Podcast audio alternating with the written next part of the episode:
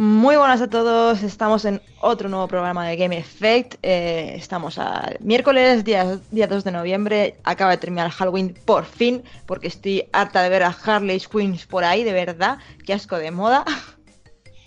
y empezamos un, nuevo programa en el que os traemos las novedades de, del mes de octubre, lo que va a venir en el mes de noviembre y hablaremos un poquito de Nintendo Switch que además se presentó hace, hace un par de semanitas. Conmigo en la misma sala está mi compañero de podcast y de vida, Adrián. Hola, ¿qué tal? Qué raro todo. y a unos 400 kilómetros, kilómetro arriba, kilómetro abajo, se encuentra mi colega Felipe. Hola chicos, la verdad es que se me hace muy raro también que no estemos cada uno en un sitio. Ahora ya sois compañeros de casa y compañeros de vida. Qué bonito, de verdad, ¿eh? Sí, sí. Exactamente. Por Qué fin. romántico. Y bueno, eh, Germán se va a unir a nosotros hoy, que de hecho nos emocionamos mucho cuando nos dijo que iba a poder grabar, pero nos lo ha liado. Sí, y no sabemos dónde está. No está. Maldita sea. Espero que dentro de un ratito, aunque sea a mitad del programa, se pueda unir con nosotros a los micros y, y por lo menos escuchar su sexy voz. la verdad es que llevamos ya es la segunda vez que empiezo esto y digo la verdad. o sea, por favor, quitadme esta puta manía. Vale, decía, hace tiempo que, que queríamos tener a Germán y, y ahora nos había puesto el cara, la miel en los labios, que se suele decir, y mira, nos ha fallado. Germán, te vamos a despedir. Vas a dejar de cobrar. a este paso sí, macho, porque joder. Va a dejar de cobrar septims o simoleones o cualquier otra moneda virtual porque en fin. Sí, bueno, claro. Hostia, simoleones. El día que nos cambien los simoleones por comida y esas cosas, voy a ser un hombre feliz. O, la, o, la, o las monedas de, del Dragon Age, que también, que al final no valen para nada. Lo único que vas haciendo es vendiendo cosas para no comprar nada, porque te lo fabricas Acumular tú mismo. Oro porque sí. sí. Exacto, sí, sí. O las chapas, ¿no? Del, del Fallout. Bueno, siempre... con, las falta, con las chapas del Fallout sí que comprabas cosillas. Sí, eh, las chapas siempre andabas No, no, me... por lo menos siempre tengo un problema con las chapas. Me refería, me refería a que acepten las chapas del Fallout también. Sí, bueno, mmm, corramos un estúpido velo eh, a esta conversación, por favor. Es que somos Os pobres, recordamos... tenemos que, que, alegrarnos de alguna forma. Ay, Dios. Os recordamos que nos podéis eh, escuchar a través de iVoox y también de iTunes. Nos podéis dejar comentarios tanto en iVoox como en Facebook como en Twitter, en GameFed Podcast en Facebook y en arroba GameFed barra baja pod en Twitter. Eh, en iVoox pues nos podéis dejar algún comentario como el que nos dejó nuestro amigo Rubén, ¿verdad Adri? Sí, eh, maldita seas que siempre me pasa lo mismo, nunca encuentro el botón de silenciar el micro.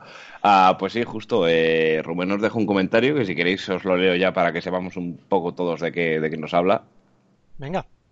Que nos dice, muy buen programa, da gusto volver a escuchar y de los fallos no os preocupéis. Lo, lo importante es lo menos que nos lo jodo. lo importante voluntario? es lo menos que nos lo hacéis las dos horas que bastantes que, que podáis. Abrazotes y a ver cuando Adri hace de presentador del programa. Eh, Rubén, ya estás viendo por qué no presento el programa, porque me voy a trabar 20.000 veces. Aunque sea de uno, bueno, ahora hay que intentarlo. Parece que Felipe le quitó la bandera a Alba. Bueno, Alba No. está aquí de nuevo, o sea que No, arreglado. no, vamos a matizar. Eh, el problema que hay es que como se graba en mi ordenador y muchas veces, bueno, últimamente el único que oye las músicas soy yo, pues a veces es complicado decirle a Alba, ah, tal, no sé qué. Pero yo encantado y de hecho hoy lo presenta ella y además mucho mejor que yo. Lo hace siempre mucho mejor que yo. La- Como ¿Es diría verdad? el señor Lobo, no nos chupemos las pollas todavía. No, pero es verdad, hombre. Yo creo que Alba tiene muchas más, más soltura. Nah. El caso es que la próxima vez que leas algo, Adri, por favor, sacate el pene de la boca y así te entenderemos mía, mucho ¿cómo mejor. empezamos hoy? No hemos dicho palabrotas en dos años y hoy, hoy nos estamos nos estamos quitando el gusto. Por cierto, una cosa, eh, yo desde aquí quiero enviarle un saludo a Rubén porque ha dejado de hacer su podcast eh, por motivos personales. Ay, es verdad, cierto, cierto. Yo me apené mucho, yo entiendo sus motivos, me los estuvo contando y tal. eh, en fin, yo que sé, hay pocos podcasts de desarrollo de videojuegos por decir, por, decir pocos, porque me parece que ahora mismo no queda ninguno que esté activo, vamos. Así que Rubén, yo qué sé, yo te entiendo, pero te debes a los fans, o sea que no tardes tampoco en volver. Correcto. Mucho ánimo desde aquí. De todas formas, si alguna vez Rubén tiene mono de grabar, ya sabe que las puertas de Game Effect están abiertas para él. Que lo sepas, Rubén. Eh, bueno, vamos al tema que nos que nos em, ocupa. Que nos ocupa, sí. Que por cierto, em, Felipe, hemos elegido hoy una banda sonora para poner de fondo. Sí, sí. Lo que pasa es que sabéis que soy un poco fanboy y es que eh, yo tengo un enganche con Battlefield 1 brutal, y pero aún así es que la banda sonora es que es muy épica. O sea, eh, para mí han, vuelto otra vez al origen ese de, la, de, las melodías orquestales, y es que hacer una carga de bayoneta con esta música es, vamos, yo, yo mismo acabo con el Imperio Austrohúngaro.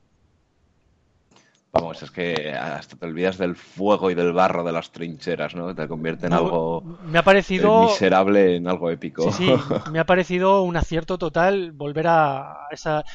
Ojo, en, en el tráiler ah, había una música así rockera que estaba muy chula, ¿eh? Me moló un montón. Pero bueno, han vuelto a meter el, esto, esto orquestal, tío, y, vamos, estoy enganchadísimo, tanto al juego como a la música. Así que ya, eh, ¿Te has comprado Battlefield 1? Sí, sí, sí, por supuesto. Luego hablaré de él. comprado, o sea que luego nos puedes hablar de ello, ¿no? Sí, sí, sí, sí. Perfecto, perfecto. Bueno, si queréis vamos a ponernos los dientes largos eh, mientras Felipe va pensando en lo que nos va a contar sobre Battlefield 1 y escuchamos un poquito de esa maravillosa banda sonora mm, que al parecer sí que tiene pinta de ser bastante épica. Sí, sí, sí. Vamos a escucharla.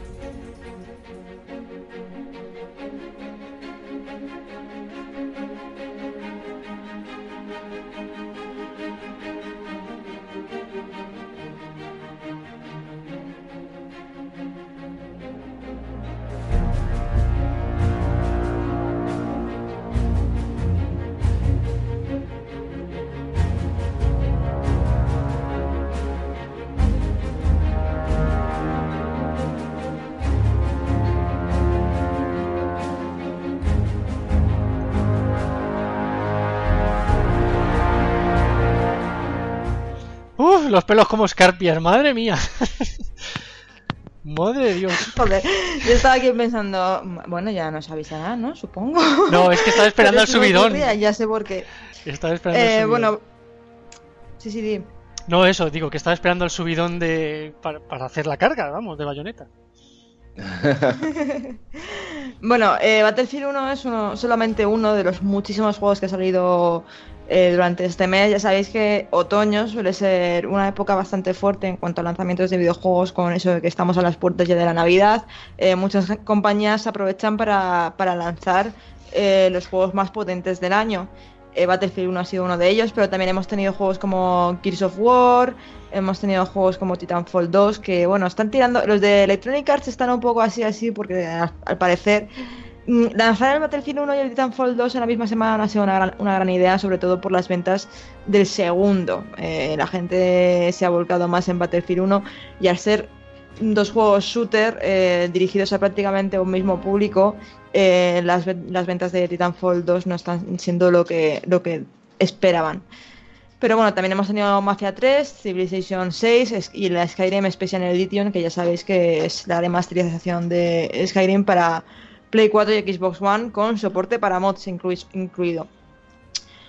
Eh, de todas formas, eso no han sido solamente los juegos que, que podemos disfrutar. Ya sabéis que noviembre también va a ser un gran mes con juegos como el nuevo Call of Duty Infinity Warfare, eh, Dishonored 2, eh, Watch Dogs 2, Pokémon Sol y Luna, o a final de mes, el día 29, eh, podemos disfrutar por fin, después de ese retraso de dos meses, de, Final Fantasy XV.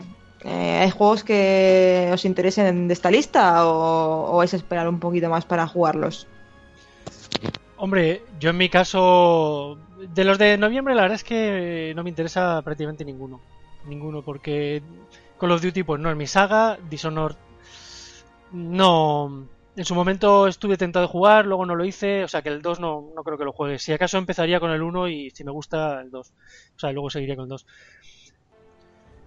Watch Dogs Dogs tampoco me llama mucho la atención porque, aunque el primero me gustó, soy de esos, esos raros que, bueno, que le perdonaron los defectos, tampoco me gustó tanto como para hacerme fan de la saga, o sea que tampoco creo que lo compre. De lo que sí que estoy, o sea, estoy enamorado es del Battlefield, pero si queréis hablo después y así os dejo vosotros también un poco hablar. Yo, la verdad es que en principio tampoco me llamaba nada este mes. Eh, a ver, sí que hay ciertas cosas que me gustaría jugar hasta cierto punto, como es el caso de el Call of Duty 4 Remaster, pero como de momento no va a salir independiente al Infinite Warfare, pues eh, de momento olvidado. Dishonored 2, eh, en principio tampoco, lo que pasa es que es que eso, el, 1 me aburrió un montón y en principio en el 2 pues no, no, tenemos interés, lo que pasa es que claro, quién sabe, ¿no? Igual si le dan otro enfoque que, me atraiga más, pues eh, podría terminar comprándolo o algo así. Watch Dogs 2, este en principio sí que no me llama nada la atención porque lo mismo, Felipe, eh, yo también acabé muy desencantado con el primero y, creo que ya es claramente.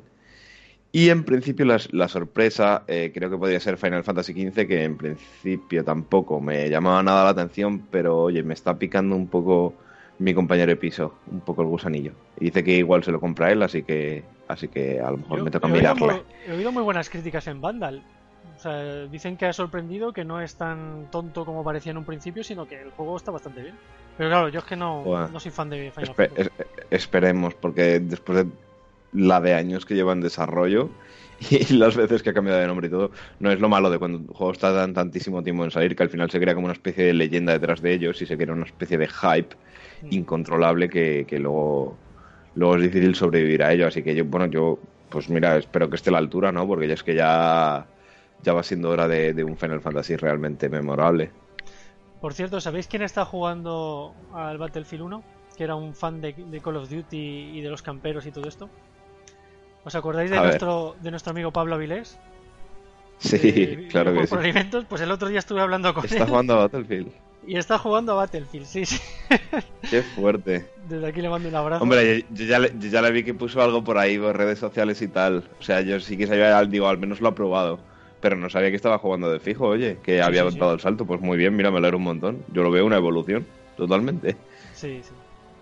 Luego, si queréis, ya os digo, cuando hablemos de Battlefield, os cuento un poco también el, por qué está gustando tanto. Porque, vamos, creo que ha sido un acierto todo el cambio de ambientación y todo.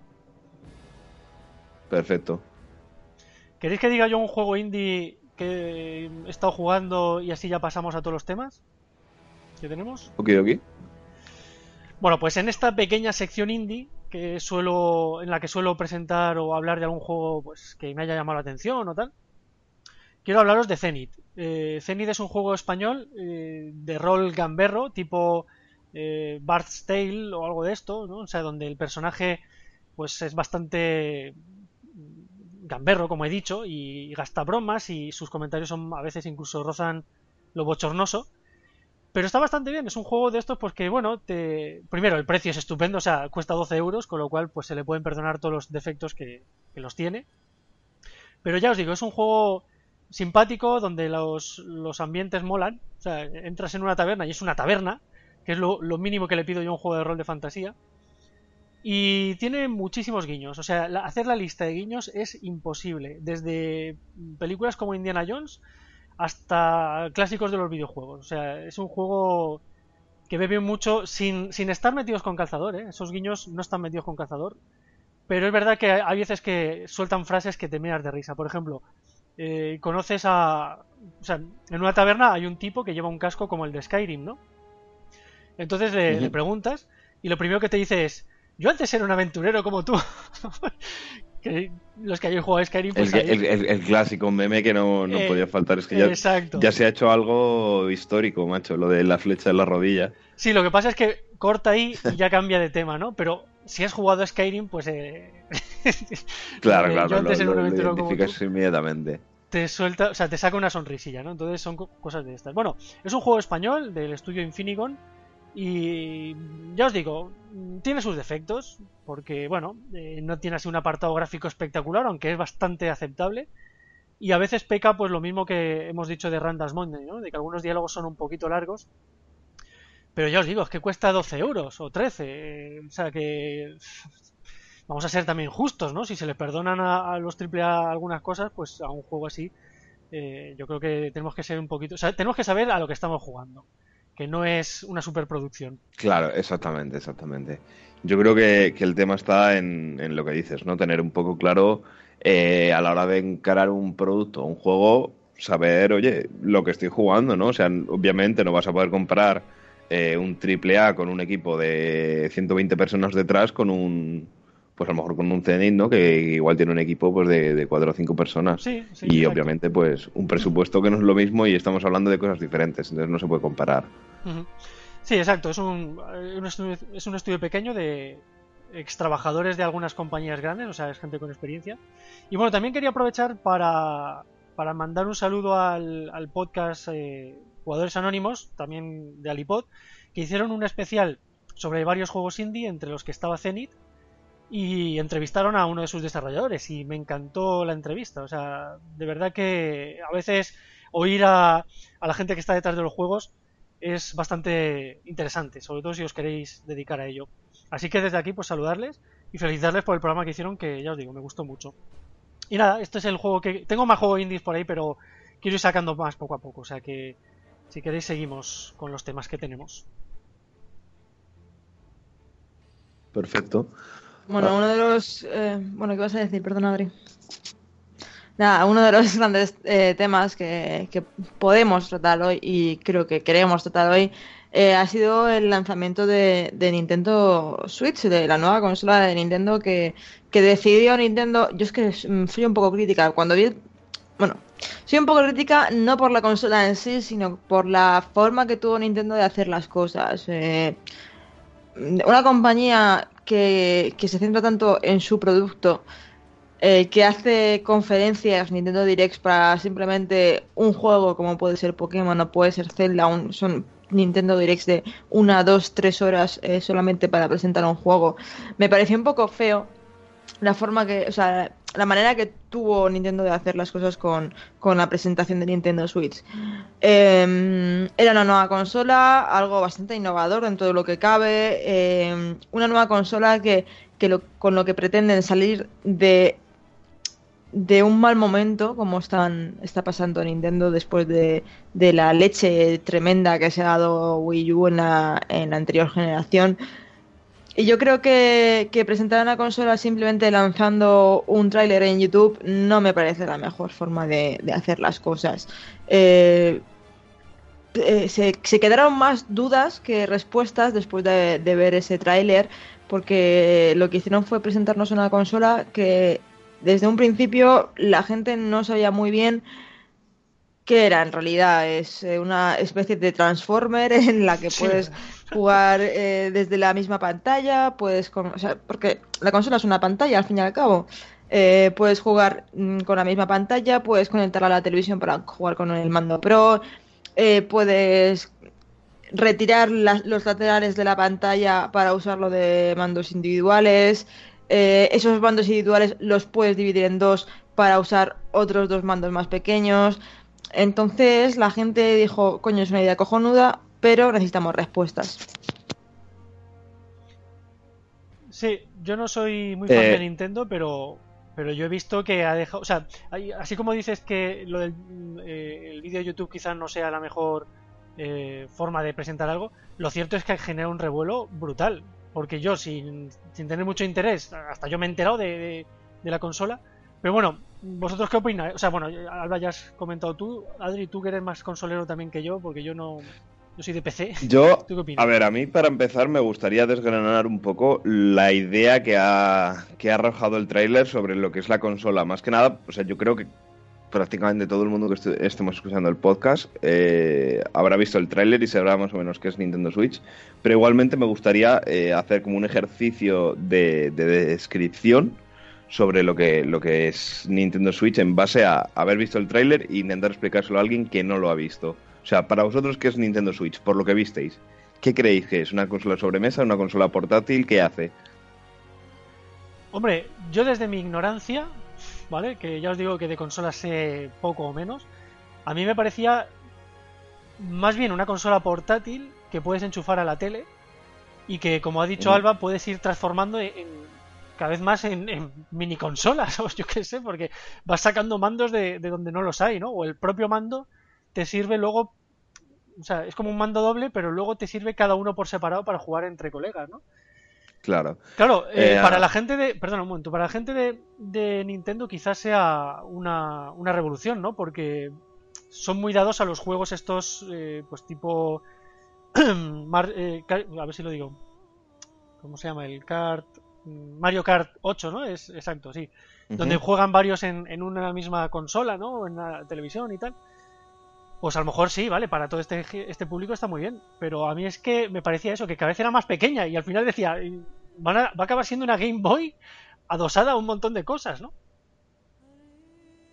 Claro, um, yo creo que ellos han tomado como referencia, ¿no? Eh, ¿Recordáis la, la, idea de móviles modulares que había sí. por Kickstarter eh, rondando hace unos años? Creo que hace un par de años así la idea de, ese móvil al que le podías cambiar las piezas, de lo que tenía como piezas intercambiables y demás, y cambiaba sus funcionalidades dependiendo de, de, de, la situación y del dinero que te quisieses gastar, ¿no?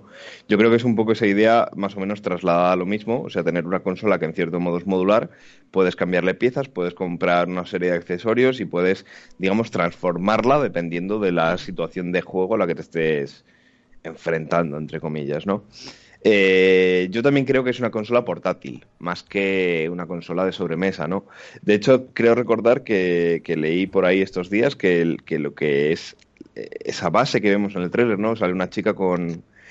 con no me acuerdo si era una chica o un chico que está jugando en la televisión del salón, ¿no? Y llega un momento en el que se tiene que ir por lo que sea, no me acuerdo si el perro le decía, oye, que amigo, que quiero salir a mear, ¿no? Y él decía, joder, qué putada, tal. Y entonces apagaba la tele, tenía como una especie de, de, base, él sacaba la consola de ahí como tal y continuaba el juego, ¿no? Mientras el perro estaba por ahí perdido en el parque, pues él seguía viciando ahí en el, en el banco del parque. Eh, entonces, eh, a mí me lleva a pensar en que sí, es una consola portátil y he estado, he estado, leyendo pues que ese dock, ¿no? esa base que tiene, que es la que conectas a la televisión, simplemente te actúa en cierto modo como cargador y como salida de, de imagen hacia la televisión, o sea, no tiene más funcionalidad que eso no tiene, digamos, un procesador independiente, no tiene ningún tipo de, de, de, hardware integrado que esté ayudando a la consola a mover esos gráficos. Con lo cual, eh, y según nos han vendido ellos en el tráiler que sale el chico jugando al nuevo Zelda, que no sé si tiene ya un nombre más allá del nuevo Zelda. Sí. ¿Vale? Bueno, pues como Alba, Alba no me dice el nombre del Zelda, yo lo llamaré el nuevo Zelda. bueno, en fin, como sale jugando en el tráiler, eh, podemos. como aliento de lo salvaje. Vale. Tiene eh... Alba que se quite el mute, que la oigo a través de tu micro. Claro, esto sí. Ya, ya, es que es para que no, bueno, escucharnos dobles. Se, se llama. Breath of the Wild, como algo así como aliento de lo salvaje. Es el nuevo nombre del nuevo Zelda que saldrá para Wii U y Nintendo Switch. Vale, pues en el trailer salen jugando a Zelda Breath of the Wild, entonces podemos partir de la base de que va a ser una consola de una consola portátil que como mínimo va a tener la potencia de Wii U. Hasta ahí podemos partir, ¿no? O sea, te quiero decir, no, no, no van a enseñar en el trailer algo que realmente no va a mover la consola y está claro que lo va a mover. O sea, se van a encargar de que lo mueva. Entonces ya podemos partir de esa base y, oye, a mí no me parece una mala una mala salida para una consola, ¿no? Que, que de base tenga la potencia de Wii U, pues es bastante prometedor, yo creo. Se habla a veces Entonces, del tema de la batería, que es lo que más preocupa, porque no ha quedado tampoco muy claro. Eh... El tema de la batería, sí, tiene que ser, tiene que ser complicado, más que nada porque, porque claro, te lo presentan también como una consola, no, por el tipo de consola que es. Ya no estamos hablando de una Game Boy o de, de, de una consola más al uso, ¿no? De, de, una consola portátil más al uso, sino como de una especie como de estación de juego portátil, ¿no? Lo podríamos llamar así de alguna manera. Eh, hablo del tema de los manditos, ¿no? Tiene, la consola tiene como, como al ser modular, como he dicho antes, ¿no? se puede transformar en muchas cosas. Una de las opciones es que tú tengas tu pantalla independiente junto con unas partes de la consola que se transforman en mini manditos que puedes usar con tus amigos para jugar juntos en local con una consola portátil, ¿no? Suena un poco, suena un poco misterioso, pero así es. Eh, el afilador, el afilador está muy bien. Qué, qué, qué, clásico, ¿no? Un afilador. Hacía tiempo que no oía yo. total, total. Exactamente. Así que bueno, Felipe, si quieres, dinos en lo que se va el afilador, eh, te, te, paso la palabra, a ver qué nos puedes decir tú de las impresiones de Nintendo Switch. Eh, vale, a ver, yo creo que como producto es nuevo. O sea, es decir, mm, se diferencia. Eh, se diferencia de, de, PlayStation y de Microsoft, ¿no? Y, o sea, y de Xbox One. Lo cual, pues la hace innovadora por lo menos. Como interés, yo ya os digo, es que como yo soy de PC, la verdad es que me interesa más bien poco. ¿Que puede ser eh, atractivo para los usuarios de, Nintendo? Pues seguramente, ¿no? O sea, eh, el poder jugar a tus juegos con amigos, en plan, me llevo la consola en la mochila y jugamos, o incluso, eh, yo qué sé, a lo mejor incluso se puede enganchar en diferentes docks, ¿no? ir a casa de un amigo con un juego en tu consola y que tu amigo no lo tenga, pero tenga también ese misma, esa misma consola y tú lo enchufas. O sea, quiero decir, no está mal, ¿no? O sea, yo le veo posibilidades, pero claro, como no me ha quedado muy claro y tampoco estoy yo muy por gastarme pasta en una consola de Nintendo, pues me parece más bien eh, anecdótico. Mm, si les va bien, me alegraré un montón, porque creo que cuanta más variedad y más diferencia haya, mejor para, para los que nos gustan los juegos. Pero por otra parte es que yo no me veo jugando ahí a un un Battlefield, aunque dicen que van a dar soporte a hacer party, o sea que en teoría se va a poder jugar a, otros juegos. sí, bueno, incluso hubo un, poquillo de polémica con el trailer, no sé si te enteraste y tal, porque estuvieron enseñando imágenes de Skyrim, de hecho había uno de los chicos que estaba jugando a Skyrim pero Bethesda en ningún momento dijo, oye, que sí, que esto va a salir en, en, Nintendo Switch, ¿no? Fue como, han cogido un poco imágenes de nuestro juego porque han querido y las han metido ahí, pero nosotros en ningún momento hemos dicho que, que esto vaya a estar disponible. Entonces ha habido un pelín de polémica y tal, pero supongo que era simplemente eh, la intención de Nintendo de mostrar al espectador de, oye, que no es nuestra consola con los Marios de siempre y tal. O sea, esta vez sí que sí vamos a tener el apoyo de las third parties. Pero, claro, Mm, todavía está todo muy en el aire. Y bueno, como comentábamos antes, el tema de la batería. Eh, yo también creo que la batería va a dar bastantes problemas. O sea, es que te pongas como te pongas, mm, no creo que vaya a haber una batería que dure más de tres horas y media o tres horas eh, a piñón, ¿no? O sea, va a ser algo, yo creo que más para, para, pues, para ratitos cortos y, y con sesiones de juego que no sean kilométricas fuera de casa. Eh, Alba, tú sí que estaba. A ti te gustó al principio, ¿no? Porque en Facebook me parece que te, o sea, que te vi poner eh, que te había gustado la consola, ¿no? ¿O me lo estoy inventando? Sí, sí. Me gustó el, el concepto de la consola. no me mires así. Me gustó el concepto de la consola, pero es, como todo lo que hace Nintendo. Eh, la hostia inicial, el hype que provoca Nintendo es muy irracional.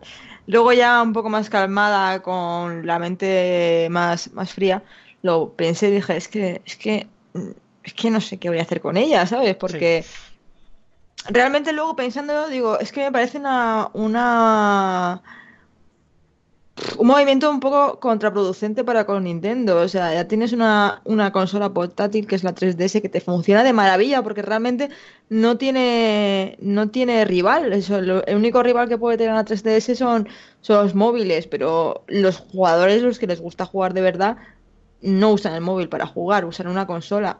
PlayStation Vita en Occidente está muerta, entonces teniendo una consola tan potente, una consola portátil tan potente, me parece un poco tirar piedras contra tu propio tejado, lanzar una sobremesa que también funcione como portátil, porque claro, ahora cojo yo y bueno, yo concretamente no, porque por ejemplo para ir a trabajar uso el coche tal, pero en Madrid hay mucha gente que usa el metro, entonces cojo yo y ¿qué hago? ¿Me llevo la 3DS o me llevo la Nintendo Switch? Claro, la Nintendo Switch, para llevártela por ahí realmente, para viajes tan cortos, por, por así decirlo, de metro, de que son 20 minutos, media hora, 40 minutos, una hora como mucho, es un armatoste, es un armatoste fino filipino. Eh, entonces, mm, te lleva la 3DS. Para viajar por ahí también te tienes que llevar una consola que es un armatoste realmente porque es una pantalla muy grande, que te, a lo mejor te ha costado 400 euros y la llevas en la mochila, se te rompe o estás en el tren, se te cae, se te rompe. Entonces, mm, bueno, partiendo de esa, de esa base me parece un poco locura. ¿Por qué cojones Nintendo no se centra en hacer una buena consola de sobremesa solamente para tu casa, de conectarla a la tele y ya está, que sea un portento técnico, que se equipare con Play 4, con Xbox One y se centre en eso. Yo es que es lo que me pregunto, ¿sabes? Sí, que sí, que, la, el movimiento de, Wii U, de, Wii, perdón, les funcionó muy bien, esa innovación les, le, les funcionó muy bien, pero lo que yo veo con Nintendo es que consola tras consola intentan innovar, intentan reinventarse a sí mismos y lo único que están haciendo es alejarse de alejarse de esa esencia jugona, por así decirlo, porque no me jodas, no me vayas a decir que una consola que es una tablet va a tener más potencia gráfica o más potencia en general que una Play 4 una Xbox One y te va a mover los, los juegos de las third parties que, va, que vaya a desarrollar. Pues sí, los moverá, igual no tan bien, pero pero seguimos pensando en una consola para jugar a los juegos de Nintendo. Yo no, yo no pienso en Nintendo Switch como una consola en la que vaya a jugar dentro de un par de años a, un third party, a un The Witcher 4 o a un Dragon Age 4 o a un Mass Effect Andromeda, ¿sabes? No pienso en esa consola para jugar ese tipo de juegos, pienso en un PC o un Xbox One o una Play 4 porque es que encima es que me da rabia eso, tío, que, que te soltara un tráiler y ya está y de pronto dice Nintendo, no, no, es que está hasta el 2017 no vamos a decir nada más de la consola, no vamos a decir ni precio, ni características técnicas, ni vamos a, solventar vuestras respuestas, las que podáis tener, que encima se callan como putas, tío. Te sacan un tráiler en octubre y ya te dicen, bueno, venga, en, en, 2017 ya os contamos mmm, algo más de Nintendo Switch. Hasta luego. Y es que me da mucha rabia por eso, tío. Yo de momento de salida no me lo voy a comprar, porque primero quiero ver el catálogo que vaya a tener. Y el precio. El precio para mí es muy importante. Y, y, yo personalmente no la usaré para sacarla de casa. Yo la voy a tener siempre conectada ahí. Y si acaso para jugar en casa, en plan de, del salón a la cama. Y ya está, ¿sabes? Pero yo no la sacaría de casa. O sea, no la veo una consola para llevártela por ahí. No la veo como portátil por muy portátil y muy accesible que la quieran hacer, me parece una locura sacar un trasto que te puede costar 400 euros para que cojas y te caigan. Que bueno, luego están los teléfonos, pero yo qué sé. No, pero es diferente. A ver, yo el teléfono, yo por ejemplo juego a, teléfono, o sea, a ver si lo digo, juego a juegos de móvil. Eh, a veces incluso por curiosidad, porque como estoy haciendo juegos para móviles, pues por ver lo que hace otra gente y tal, ¿no? Pero tengo, tengo claro que el juego de móvil es para cuando no estoy delante del PC. O sea, cuando a veces digo, venga, pues me voy de viaje, bueno, me voy a instalar algún juego y tal. Pero es lo que tú dices, el móvil lo llevas en el bolsillo y lo sacas cuando te apetezca y tal. Lo otro me parece un armatoste, sinceramente. Eh, es claro, en un vídeo queda muy chulo, pues estar jugando al baloncesto con tus colegas, parar de jugar al baloncesto y ponerte a jugar a, un juego en la consola, eh, desmontándola y sacando de ahí mandos. Sí, queda bien en un vídeo, pero ¿alguna vez habéis hecho eso? ¿O, con vuestros colegas jugáis en una casa? Es que no sé. A veces creo que intentan dar una imagen que, bueno, pues es muy idílica, pero no, no va a ocurrir. Hombre, yo sí que he visto, por ejemplo, yendo al dragón escamado y tal, sí que he visto el típico grupo de chavales eh, jugando con las 3DS. Ves que es eso, una cosa es la 3DS, que es algo pequeñito, te puedes, se cierra, la, la pantalla está protegida, te la puedes guardar en el bolsillo o en la mochila y, tira que va, pero otras cosas llevarte una tablet, tío. Es que, es una tablet, es un tamaño de una tablet. Tendrá, yo que sé, ¿cuántas pulgadas tendrá eso? ¿10 pulgadas? ¿12 pulgadas? Tendrá. No se sabe, claro. Por ahí. Desde luego. Está claro que para jugar, o sea, un poco de las ideas que te presenta Nintendo, ¿no? Como usos de la consola, hay algunas que, pues, que, que están como un poco forzadas, ¿no? En el sentido de, pues, que se cojan a dos o tres amigos y se pongan a jugar en, local pantalla partida en una tablet de 10 pulgadas, pues oye, quieras que no se van a dejar allí los ojos y encima están en la calle, que si, que si la luz diurna, que si tal, que si cual, yo lo veo un poco inviable lo de poder jugar ahí realmente y de forma factible, ¿no? De coger y decir, oye, vamos a, echarnos un tal, oye, que no veo una mierda tal, ¿no? Eh, No lo sé, o sea, yo creo que Nintendo pues ha intentado pues, pues lo de siempre, ¿no? Intentar un poco diferenciarse de los demás e ir un poco a su bola, eh, presentar algo que es innovador y no simplemente la máquina de potencia bruta que siempre pretenden traer Sony y Microsoft. Y bueno, pues eh, no sé, yo concretamente no tengo, no tengo especial problema en, la forma que han tenido de presentar la consola porque no considero que la hayan presentado como tal. Creo que lo que han hecho ha sido sacar un, un tráiler conceptual un poco para que la gente sepa por dónde van los tiros. O sea, la presentación de la consola yo creo que todavía no ha sido como tal. Y, bueno, o sea, ya, es que es lo de siempre, ¿no? Ya sabemos que Nintendo va completamente a contracorriente y aparte de todo el mundo.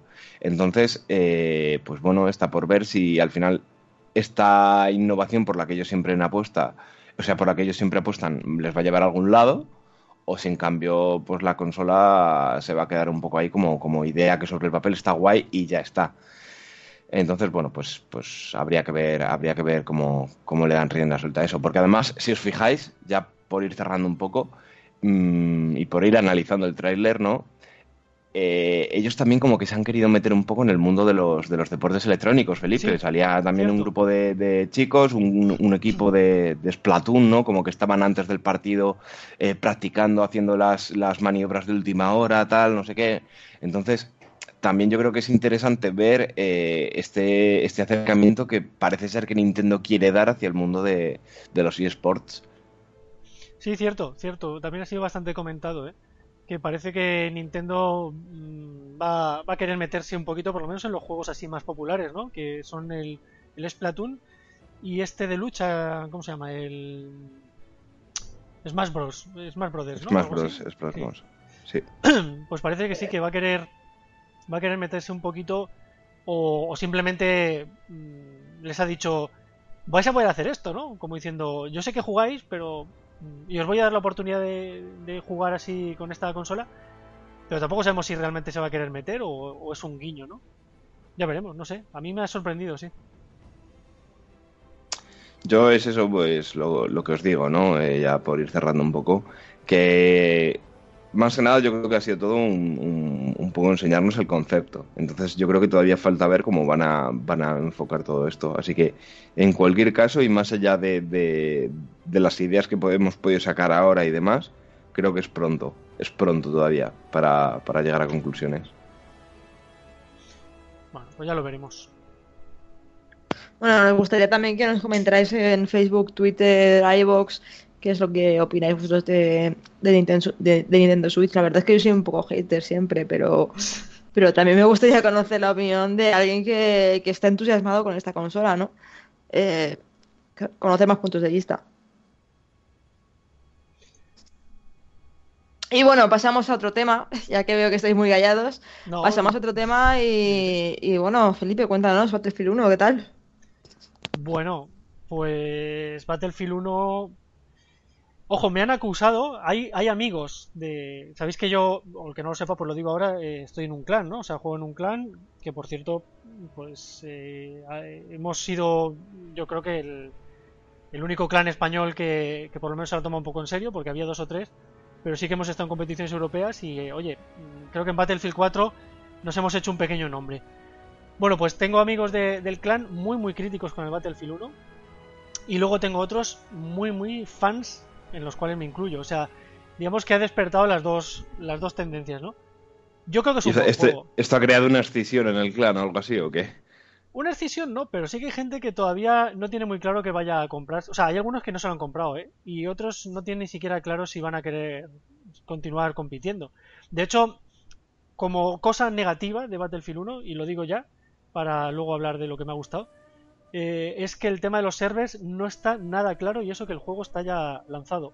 O sea, es decir, eh, parece que los servers se pueden alquilar por días, pero no se pueden apenas configurar.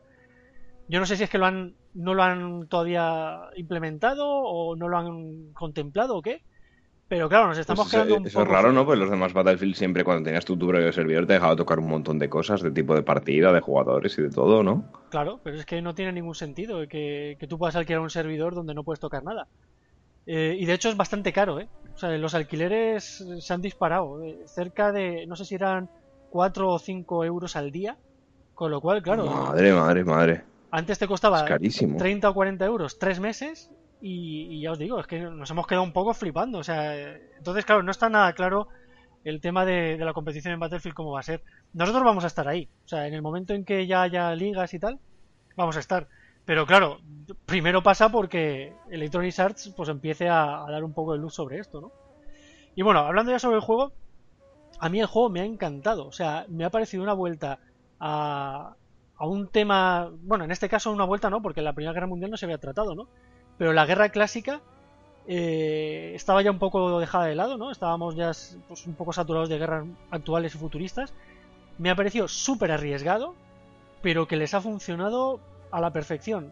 Han recurrido a la épica, ¿no? Eh, al sentirte no tanto un héroe, porque creo que el, el Battlefield 1 eh, pone el acento más, más en las víctimas que en los héroes, ¿no? En, en lo mal que lo pasó todo el mundo. Entonces, te hace sentir esos momentos de, de, de épica de, de decir, Uf, pues que hay que salir de esta trinchera y llegar hasta allá, pues, pues, pues vamos allá, ¿no? Y, y, de hecho hay pantallas donde hasta se. O sea, hay mapas donde se oye hasta los silbatos, ¿no? De, de, de los oficiales como dan. Eh, eh, o sea, te, te, dan la orden esa de, de, cargar, ¿no? De cargar, claro, exacto. Es exacto. alucinante. O sea, hay, hay escenarios que yo todavía. Ya llevo bastantes horas jugando, menos de las que me gustaría, pero llevo bastantes horas y todavía mm, se me ponen los pelos de punta, ¿eh? Además han querido hacer eh, o sea, a pesar de, o bueno, más que a pesar, incluyendo los modos clásicos de conquista, eh, dominación, etcétera, han incluido uno que se llama operaciones, que también me ha parecido un auténtico acierto, eh, que consiste en, en, un gran mapa donde hay dos o tres, o sea, donde los mapas de conquista están partidos como en tres fases y unos atacan y otros defienden, ¿no? Entonces tú tienes como tres oleadas para conseguir ganar el mapa. Es decir. Y que es de. O sea, es. Pero bueno, sí. um, a mí me suena, me suena un poco parecido a Asalto, ¿no? Entonces. Sí, pero hay una diferencia. Y es que Asalto eh, se hace todo de una misma ronda. O sea, es decir, uh -huh. tú, tú, en Asalto intentas tomar tres zonas, pero cuando se acaban los tickets se acaban. Aquí tienes eh, como tres intentos. Y además, eh, al segundo intento, por ejemplo, te dan una ayuda, ¿no? Pues aparece el Zeppelin o lo que sea. Con lo cual da, da esa sensación de estar en una batalla larga, es decir, de estar en una batalla de, no voy a decir de meses, ¿no? Pero sí de días, ¿no? Eh, es decir, hay que tomar tal sitio, ¿no? Pues la primera oleada, eh, a lo mejor lo consigo, a lo mejor falla, ¿no? En la siguiente, pues tienes esa ayuda. Y o sea, además, un, un, poco como a desgaste, ¿no? Estas guerras de desgaste sí, sí, además, lentas eh, y crudas. Exacto, los resultados de la anterior también se acumulan, con lo cual, eh, si tú has podido tomar la primera bandera, sea, la primera zona, y todavía te quedaban tickets, esos tickets los tienes para la siguiente, ¿no? Y al revés, ¿no? Si la defensa ha conseguido eh, pues mermar al enemigo, pues en el siguiente, en la siguiente ronda, pues no tienes los tickets esos eh, que acumulas, ¿no? Y, además eh, es que está bastante bien ambientado, porque ya os digo, empiezas con, con los silbatos, al principio ya está silencio, ¿no? Y de repente empiezas a oír artillería que cae, que es parte de, de la ambientación, ¿no?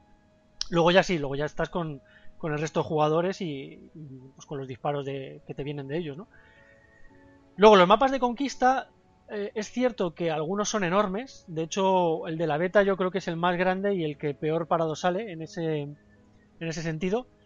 Yo, yo igual, mm, fíjate, es que lo estoy pensando y digo, mmm, a mí la, la, beta no me gustó mucho, sinceramente. Es que no, no sé, no no me causó esa cosa que me ha causado, por ejemplo, a Battlefield 3 o 4 cuando también estuve probando las betas, ¿no? Pero yo creo que igual que fue por, por una mala elección de mapa, o sea, quizás el, el mapa del desierto no le hacía ningún favor a la beta para, para, para, mostrarse un poco el a la mapa, gente. El mapa del desierto es precisamente el más grande, con lo cual, eh, bueno, a lo mejor no el más grande en tamaño, pero sí el, de, el que tienes que caminar más, con lo cual ya os digo, en una beta quizá puede hacer creer a la gente pues eh, que el juego va a ser desproporcionado. Sin embargo, hay otros mapas que son mucho más recogidos y que proporcionan una intensidad brutal. Hay uno en, en un bosque que, que, ya os digo, se me heló la sangre porque empiezas y hay silencio. O sea, estás jugando, o sea, empieza la partida y tú oyes hasta los pájaros del bosque, ¿no? El silencio ese y el aire. Qué guay. El aire que mueve las hojas. Y claro, de repente guay, vas avanzando y según vas girando, eh, o sea, digamos que el bosque está configurado así con, con grandes peñascos y, y forma como pasillos, ¿no? Entonces, según vas avanzando por los pasillos y vas llegando a las banderas que está tomando el enemigo, vas viendo como el sonido empieza a aumentar hasta que estás metido en la batalla, ¿no? Entonces el, contraste ese de la calma, ¿no? De, la, del bosque con la tempestad de la guerra es brutal, o sea, es brutal. Eh, como pegas que están poniendo algunos, que yo no soy de los que me incluyo, pero es verdad que hay muy poca variedad de armas y la personalización pues es muy muy básica, ¿no? Lo que ocurre es que eh, las armas están muy bien escogidas, están muy bien diferenciadas. Yo creo que eso es más positivo que el hecho de tener 40 armas diferentes, donde a lo mejor de las 40, 25 o 30 son la misma, ¿no? En este caso no, en este caso tienes eh, muchas menos armas, mm, algunas automáticas, otras semiautomáticas, eh, tienen mucha dispersión, con lo cual pues cuesta más dar.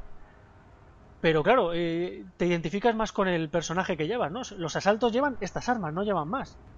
Entonces es como que le coges cariño hasta el arma, ¿no? Eh, yo por poner el ejemplo, el Battlefield 4 al final jugaba con dos armas. Porque el resto, las 40 que había, no me interesaban en absoluto, ¿no? Y aquí pues te ves un poco obligado a jugar con esas, pero al final las haces tuyas, ¿no? Los roles están bastante bien diferenciados también. El médico en la beta yo creo que estaba muy, muy desbalanceado, o sea, apenas jugaba nadie y ahora sin embargo son las clases que más juegan al revés del sniper. El sniper en la beta era insoportable porque jugaba todo el mundo. y ahora. Sí, eso te. Eso te quería preguntar sobre el tema de los snipers, ¿no? O sea, yo sobre todo en un juego en el que, en el que las armas automáticas tienen tantísimo... Yo lo noté, tío, en la beta a mí me costaba horror estar a la gente, pero porque eso, empezaba a disparar y se me iba el, el, arma, vamos, para arriba enseguida. O sea, se notaba mucho como que tenías que estar haciendo todas ráfagas cortas si no querías que, que se te fuese el arma por ahí. Entonces sí que notaba, por ejemplo, que los snipers eh, tenían una, ventaja brutal. O sea, en el mapa del desierto lo que dices, o sea, yo, estaba ya eh, hasta el culo de snipers. o sea, era, eh, no, no, no podías ir andando tranquilamente. No sé si por ese mapa en concreto, que también tiene como unas elevaciones que se lo pone muy fácil a los francotiradores para reventar a todo el que esté abajo, digamos, la llanura del desierto. Pero, pero sí que era algo, era algo bastante frustrante, ¿eh? Sí, Sí, sí, lo era y además fue una de las pegas que mis compañeros de clan dijeron, ¿no? Se lamentaban un poco de que los camperos, ¿no? Del Call of Duty, pues eh, estaban haciendo pues su agosto, ¿no? Aquí. Eh, a ver, digo esto porque en Battlefield el término campero no se suele usar porque realmente un tío que está defendiendo una bandera es un campero. Pues sí, pero es que tiene que defender la bandera, ¿no? Pero claro, el irte a la otra punta del mapa a hacer de sniper desde allí, aunque se ven algunos mapas, no es lo normal, ¿no? Pero bueno, parece que eso lo han... No te sé decir por qué se ha, se ha igualado, porque eh, yo como no juego de sniper no te sé... O sea, no, no sé si realmente han tocado las armas o fallan más o qué. Pero lo cierto es que hay menos, hay bastantes menos. Eh, igual que médicos, como os he dicho, hay un montón y además la gente le ha cogido mucho el gusto a las armas semiautomáticas. ¿eh? O sea, a veces te cruzas con un médico y dices, me ha metido tres tiros o sea, necesitas tres tiros o, dos tiros eh, para matar a alguien. Me los ha metido y todavía no le he podido ni soltar yo una ráfaga, ¿no? O sea, que la gente... Claro, claro. yo, yo la verdad es que soy totalmente de, de rifles semiautomáticos. O sea, a mí lo que es rifles del estilo Mauser y tal, ¿no? De tres tiros bien pegados te van a dejar en el sitio, más que una ráfaga y demás. Eh, sí que me parece mucho más efectivo. Y yo creo que a lo mejor lo de los snipers y lo de los médicos que dices, igual es simplemente por los. No lo sé, ¿eh? o sea, simplemente son suposiciones mías. Pero a lo mejor es simplemente porque hay mapas que invitan a ello y mapas que no. O sea, supongo en el, en el, en el mapa del bosque igual los snipers pues no son tan, tan útiles, no, no, porque con tanta maleza, tantos troncos partes de pues risa, ¿no? El que es bueno, el que es buen sniper lo va a ser en cualquier mapa, ¿no? Pero te partes de risa porque ves a gente eso intentando eh, sacar ahí un objetivo claro en un mapa donde dices, tío, ¿no te das cuenta de que es imposible? O sea, ¿de qué, estás intentando, no? Entonces, el médico está siendo un poco eh, el contrapeso, ¿no? El que le gusta el rifle, pero eh, es más. No es tan. No, no juega a, la distancia, ¿no? Sino que es más, más del cuerpo a cuerpo, ¿no? Entonces, tiene, tiene la precisión esa del sniper, pero con la velocidad de, eso, de un cuerpo a cuerpo. Que por cierto, los combates cuerpo a cuerpo son alucinantes. O sea, una de las cosas que decían del Battlefield 1 es que querían acercar el combate, ¿no? Y para mí lo han conseguido.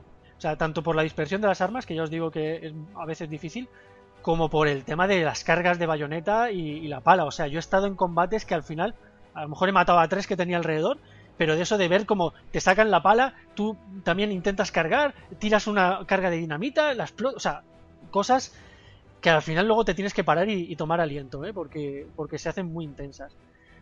O sea, que no es simplemente que saquen dos tíos la pala y estén a ver quién le cruje el cráneo al otro antes, ¿no? O sea, también hay como más, ¿no? Que dices que juegas con el tema de con el tema de los explosivos y tal, ¿no? De la bayoneta. Sí, sí, es la intensidad. A mí, me pareció difícil ensartar a la gente con la bayoneta, pero como empiezas como a cargar en línea recta, a poco que se te mueva el tío ya vas a fallar. Sí, lo que pasa es que como le aciertes, no se puede esquivar, ¿sabes? No es una carga que se pueda esquivar. Eh, digamos que el juego se ve que tiene ahí como unos márgenes en los cuales eh, si te ensartan, pues están ensartados. O sea, tienes que salir corriendo para que no te alcancen. Eh, y otra cosa que yo creo que han, nivelado y han acertado eh, respecto a la beta ha sido el tema de los tanques. ¿eh? El tanque pequeño, está claro que si lo coge un tío que sabe, te hace el horror. Pero se ha, se ha nivelado bastante, ya no, no, es tan fácil de manejar, te lo cargas con bastante facilidad. El que se hace ahora un poco insoportable es el grande. El grande cuesta mucho de matar, y además como tiene ametralladoras por todas partes, pues es muy difícil de bordear. Sí, pero bueno. Yo, creo, yo creo que ese es el que me daría de cabeza en la beta, porque yo recuerdo que eso también, pues era un vehículo súper difícil de destruir, súper difícil, o sea, prácticamente imposible acercarte a él para plantarle una dinamita, porque como está eh, lleno de, de, ventanitas para ametralladoras, a poco que hubiese alguien subido en el tanque, no te ibas a poder acercar a él, porque es que te iba, te iba a acribillar. Sí, ese tanque, por ejemplo, todavía mete mucho, pero es verdad que al ser tan lento no es tan fácil verlo en el campo de batalla, ¿no? Claro, sabes, yo, yo ahí como que echaba en falta, joder, la clase ingeniero con los lanzacohetes, tío, para quitarse, para quitarse en medio todos los tanques y demás. Eso es lo que te dije, ¿eh? que en la beta había que desbloquearla y que, o sea, el, cohete, ¿no? El lanzacohetes había que desbloquearlo, pero ahora en el juego mm, yo lo he tenido de, o sea, lo he tenido desde el principio, entonces no te sé decir. Supongo que han jugado también un poco a eso, han dicho, bueno, ¿qué nos ha funcionado?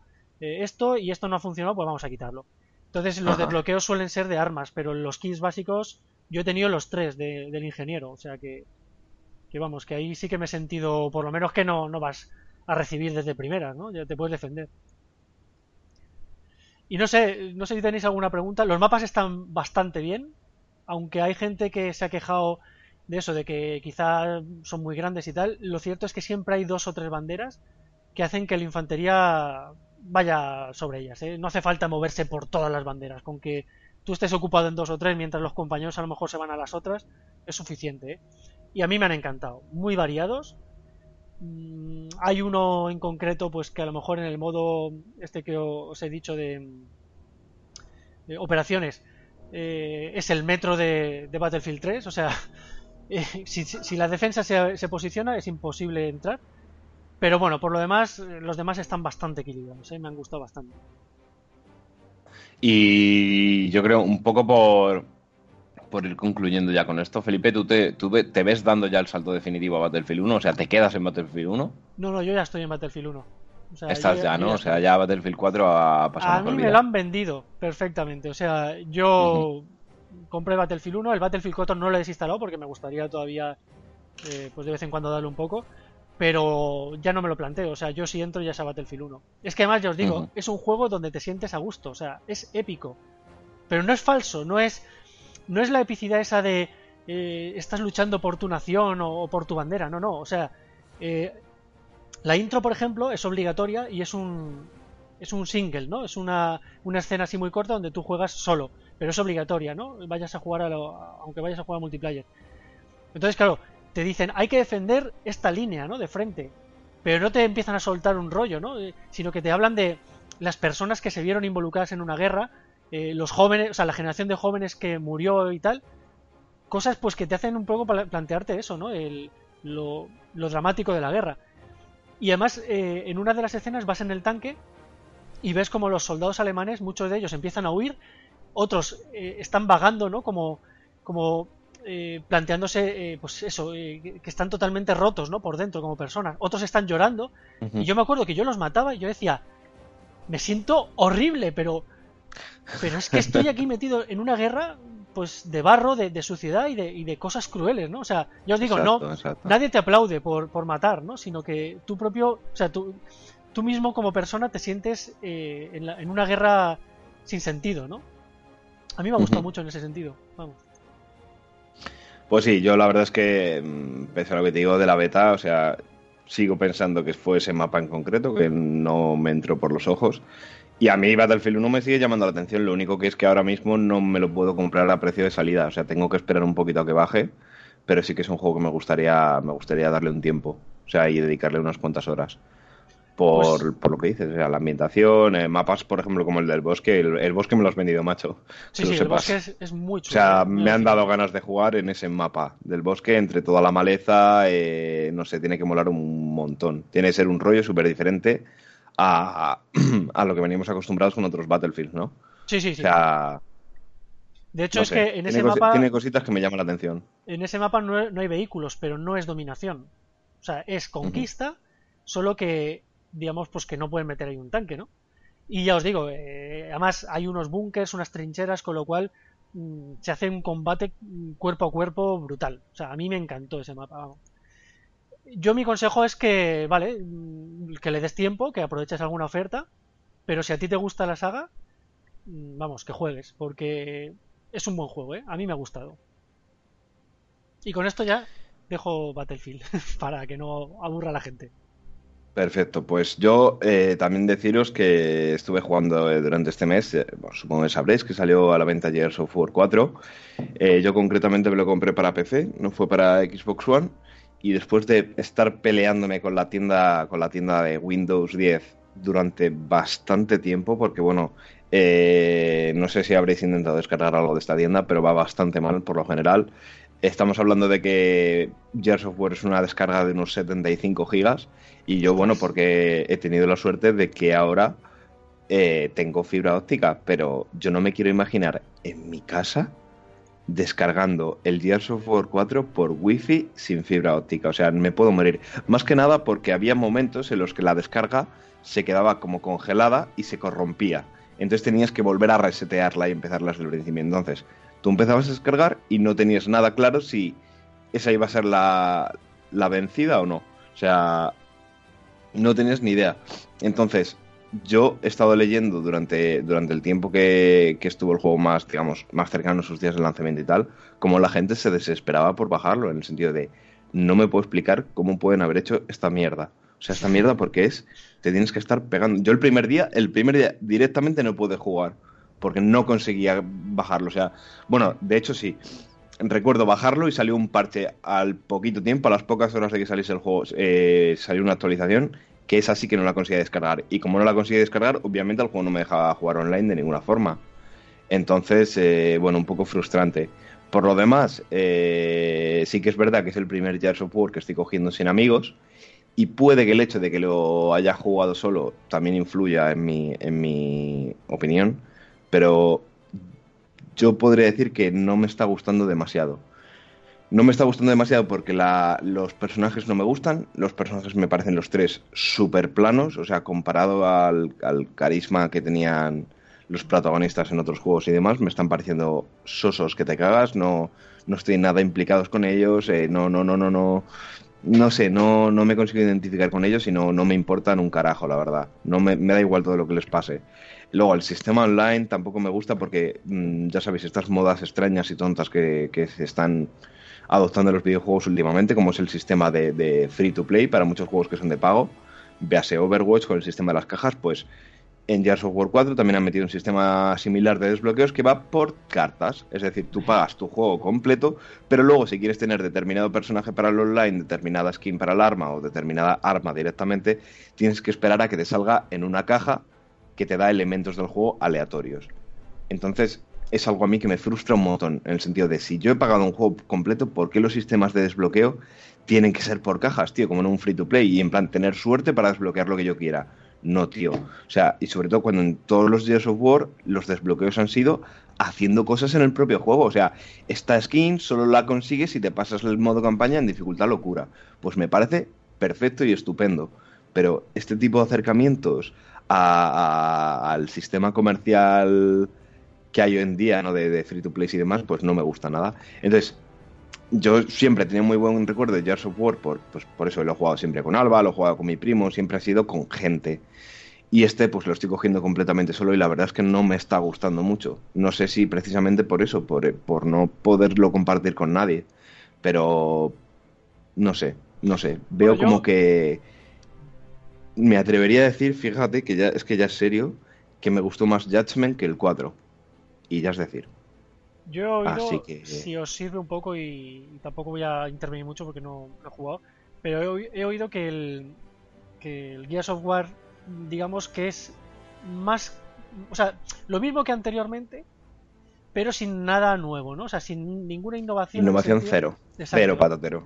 En el sentido de que, claro, no, no te puedes ya apoyar en una historia donde los personajes se han estado desarrollando durante tanto tiempo y, pretender que, todavía se desarrollen más, ¿no? Porque llega un punto en el que el personaje pues ya, no da más de sí. Y que la innovación ha sido cero. O sea que la jugabilidad es lo que el jugador de Gears of War busca, pero claro, mm, un juego nuevo se le pide pues por lo menos eso, que aporte algo más, ¿no? Por lo que he oído, los fans están un poco desilusionados en el sentido que dice, ya, pero es que esto es lo que tenía anteriormente, no me habéis dado nada nuevo, ¿no? Se nota, se nota bastante que, que este, esta entrega, el Gears of War 4, eh, lo ha cogido un estudio nuevo que no tiene nada que ver con la franquicia y se nota que o bien ellos por decisión propia o porque se lo ha dicho Microsoft, alguien ahí ha dicho no arriesguéis. O sea, la gente tiene muy claro lo que le gusta de Gears of War y vamos a intentar mantenerlo intacto sin cambiar nada y quizás ha sido un poco eh, ese miedo al cambio de estudio, a gente que coge la franquicia por primera vez y demás que no, no se han atrevido a meter nada nuevo. O sea, está claro que innovaciones como las de como las del Judgment, que directamente violaban lo que era la esencia del juego, como eliminar los locus para hacer un multijugador de humanos contra humanos, no tenía sentido ninguno. Pero, pero no sé, o sea, el Judgment incluso tuvo más innovación que este, en el sentido del, con lo del modo bestia, ¿no? De poder controlar tú a los locus y que hubiese distintas clases de locus, que si los del escudo, que si las arañas, que si tal, que si cual, ¿no? Oye, pues son cosas que se agradecen, pero es que en este, eh, de verdad, ha sido innovación cero. O sea, parece como, como una expansión del 3 que simplemente se ve mejor y que tiene personajes mucho peores y más sosos y más planos. Es más, es que hasta Marcus Phoenix, que vuelve a salir y vuelve a ser, o sea, vuelve a salir durante una gran parte del juego, incluso como que para mí ha perdido su esencia. Es que no me cae bien ya, no, no, no, no, no, no, no me siento implicado con él. Entonces, eh, no sé, estoy un poquillo desencantado, la verdad. Eh, se ha creado como mucho hype para luego, luego un Gears of War que en mi opinión no está a la altura. Alba, ¿no, ¿no te entristece esto? Es que no quiero. No quiero verme. Eh, ¿Cómo se dice la palabra? ¿Influenciada? Influenciada por tu opinión, porque yo no lo he jugado para nada y yo sí que tengo hype y tengo mucha ganas de jugarlo y no quiero que tu opinión me influencie para nada. Entonces, de momento, soy totalmente neutral en cuanto a, sentimientos hacia Gears of War 4. Bueno, cuando lo jueguen no lo dices porque creo que tu opinión en este en este juego vale mucho porque yo sé que eres muy buena fan de, de la saga, o sea que a mí me interesa también saber qué opinas, ¿no? Y si de verdad es el sentimiento ese de, que hemos estado comentando es cierto o es que Adri es un capullo, vamos. que también, que también. Que también. Puede ser, puede ser. A veces también lo pienso. Eh, luego, bueno, pues eh, ha habido más cosillas durante el mes. La verdad es que yo creo, en cierto modo, eh, octubre, por lo menos para mí, octubre ha sido un poco el mes de las decepciones, ¿no? Había como muchos juegos que, que, mm, insisto, personalmente mm, prometían mucho para mí y luego se me han quedado un poco, pues, chof, ¿no? Eh, estaba también el caso de, la edición especial de Skyrim, que, ya sabemos que hay ah. opiniones un poco enfrentadas con eso. Sí, hablamos el otro eh, día por, por WhatsApp, ¿no? Cuenta, cuenta. Yo, bueno, la verdad es que también es verdad, eh, voy a ser sincero, no lo he estado jugando horas, apenas lo puse un poquito porque al fin y al cabo es exactamente el mismo juego que de hecho ya tenía instalado en el ordenador. Eh, lo único que, bueno, pues entre comillas, remasterizado. Eh, lo instalé más que nada para ver un poco, digo, a ver si se nota realmente la diferencia con respecto a mi, a mi Skyrim Vanilla, digamos, con, con mods y tal. Y bueno, pues la verdad es que yo pues no noté, no noté prácticamente nada, o sea, te quiero decir, las texturas, o sea, es que lo, que lo, más inmediato que noté es en la escena inicial de cuando estás en el carro con el ladrón y demás y te están llevando para el cadalso, eh, es pues veía texturas con más resolución, o sea, las cotas de mallas y tal, pues se veía que, tenía más detalle, pero los modelos seguían siendo, o sea, la cara, la cara del, del capa la tormenta con el que vas en el, en el carro y demás, pues seguía estando como súper con los, con los bordes súper marcados, los modelos se notaban que era de la, anterior generación y simplemente era un texturizado de mayor calidad, ¿no? Luego, no sé, yo me puse a mirar, yo me puse a mirar paisajes y demás y tampoco me parecía que, que la cosa mejorase una barbaridad, ¿no? De hecho, he estado viendo varios vídeos últimamente que eran como 10 detalles de Skyrim Remastered Edition que igual no has notado, ¿no? Y son como, mira, ahora el agua de los, de los ríos tiene su propio, su propio flujo, o sea, no es simplemente que caiga según sea programado y ya está, ¿no? Es como que más o menos el agua ahora va siguiendo un poco el curso del río y las corrientes son reales. Pero claro, pues es un poco como ay, vale, pero esto me justifica la compra? No, no, porque es que ¿quién se va a poner en un río a mirar si el agua corre en este sentido o corre en el otro, ¿sabes? Si llega, si va realmente una física. No sé, o sea, yo obviamente, como tenía la edición de, PC y me lo han regalado, pues oye, mira, perfecto. No creo ni que lo use porque es que prefiero modear mi versión y ya está. Pero, pero no me parece, no me parece realmente una excusa válida para volverte a sacar otro juego por X dinero en, las nuevas consolas. Ahora bien, yo qué sé, la gente que no lo ha jugado y demás, no entramos en la historia de siempre, pues sí, tal. Pero, pero no me parece que haya habido un, un avance tan grande, sobre todo cuando determinadas cosas en la versión remasterizada están peor que en la original. No sé si habéis visto que ha habido también bastante revuelo, porque, por ejemplo, el sonido de la versión remasterizada está muchísimo más comprimido que en la versión original de hecho, el, formato de audio es diferente. Y estuve escuchando unas comparativas de, determinados, mm, determinados sonidos, ¿no? Por ejemplo, los, los zooms, los gritos y tal.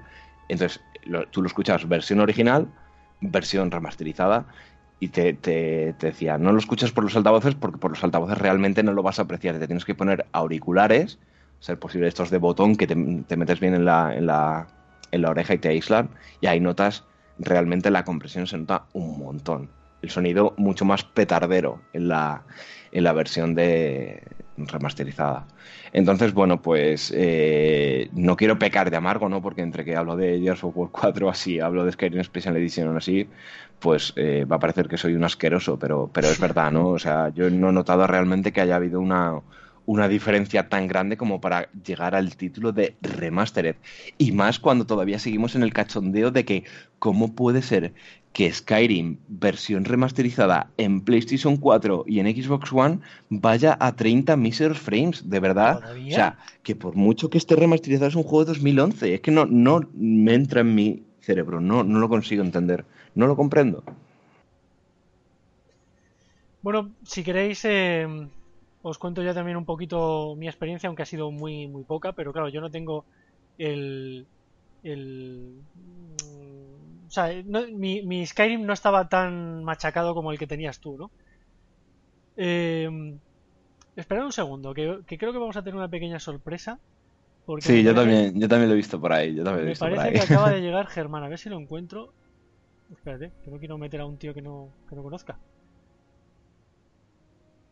¿Cómo se añade? Eh, a lo mejor, Alba, ¿puedes añadirlo tú? Que a lo mejor eres la que ha creado. Lo tiene que añadir Adri, que es el host de la llamada. Ah, pues eso es. Añádelo, añádelo. Mientras yo voy a decir. En, en, mi experiencia, pues bueno, yo no tenía tan modeado el Skyrim, entonces. Eh, o sea, yo me tiré más por los mods de, de supervivencia, de campamento, de este tipo de cosas, ¿no? Germán, ¿estás aquí? ¿Ha sido esto una revelación, el, el sonidico este? He llegado, pero llega un poco tarde, ¿no? Un poco tarde, tú eres un sinvergüenza. un poquillo, un poquillo. En, Canarias no sería tanto, ¿no? En Canarias eres igual de sinvergüenza, pero una hora menos. no me matéis, no me matéis. Con esto del rollo del puente, yo mi cabeza decía que era lunes, tío. Perdonadme muy mucho. ¿Qué tal, Germán? Bien, bien. ¿Te cuentas? Pues recuperando un poco el tiempo perdido, ¿no? Entre comillas. Porque... tiempo perdido, yo creo que no ha sido tiempo perdido, ¿no? De hecho, bien, bien aprovechado. Hombre, socialmente sí, tío, porque ha sido un poco esclavitud, pero bien, muy bien. O sea, no digo esclavitud en el sentido del tiempo y tal, pero el problema es muy bien. Pasa, no quiero, no quiero contaros todo esto ahora cuando os pillo a mitad con el... Estáis hablando del Skyrim, ¿no? He hecho un pajarito. Sí, sí, sí, sí. eh, estábamos hablando del Skyrim, además me ha dicho, me ha dicho Germán por WhatsApp. Me molaría mucho poder entrar en directo porque mm, también quería hablar de Skyrim y tal. Y digo, pues mira, vas a tener suerte y no te voy a dar una colleja porque, mira, porque lo pides así de esa forma. Pero vamos. No, pero yo pero fue un poco porque todo lo del Skyrim me ha pillado un poco de sopetón y claro, yo quería saber un poquito lo que estabais hablando porque creo que ha habido quejas con el tema de los gráficos en consola, en, eh, del, del PC al, a la consola y no sé qué historias. Y claro, yo me quería enterar un poquito mejor hablándolo con vosotros, pero claro, como llego aquí de acoplado a última hora, no sé bien qué, qué estabais hablando. Vas a tener que escuchar el, el audio anterior, Sí, porque acaba de terminar Adri en ese sentido. Pero bueno, yo sí, si quieres y por retomar el, eh, la conversación, en mi experiencia, pues yo no tenía tanto mod instalado, ¿no? Como he dicho, eh, me había centrado más en los de supervivencia, en gestión de comida y tal, ¿no? Que me molaba más. Entonces, claro, yo sí que he Mm. notado esa, ese cambio de, pues de iluminación, ¿no? Eh, la, el- la luz, por ejemplo, se refleja muy chula en las hojas, ¿no? Es algo que ahora eh, sacó Dragon Age y, y en, en motores como Unreal también se estaba haciendo, ¿no? Y Skyrim, pues se ve que ha intentado hacer también algo así. Entonces esa luz que se refleja en las hojas, eh, esos cambios de, de color verde, ¿no? Que, que haya diferentes tonos y tal, pues a mí me han molado, ¿no? Eh, no he tenido que instalarme ningún mod para verlos, entonces, pues eh, oye, un trabajo menos. Lo que pasa es que es cierto lo que dice Adri, ¿no? Que dices, mm, vale, eh, está guay, ¿no? Pero tampoco aporta, o sea, yo que sé, al final es lo mismo, ¿no? Eh, solamente que cambia eso, pues que es como un color más vivo y tal, que ya he visto yo en un montón de vídeos anteriores eh, de ciertos mods, ¿no? Para mí, bueno, va a suponer la excusa para volverlo a jugar, porque además el otro no lo terminé. eh, como yo soy más de, de disfrutar del mundo más que de seguir la historia, va a ser la excusa de, vol- de volver. Lo que pasa es que, claro, me tocó un poco las narices el hecho de tener que volver a empezar, ¿no? Porque no, no se guardan las Ah, no se partidas. puede. Ah, No.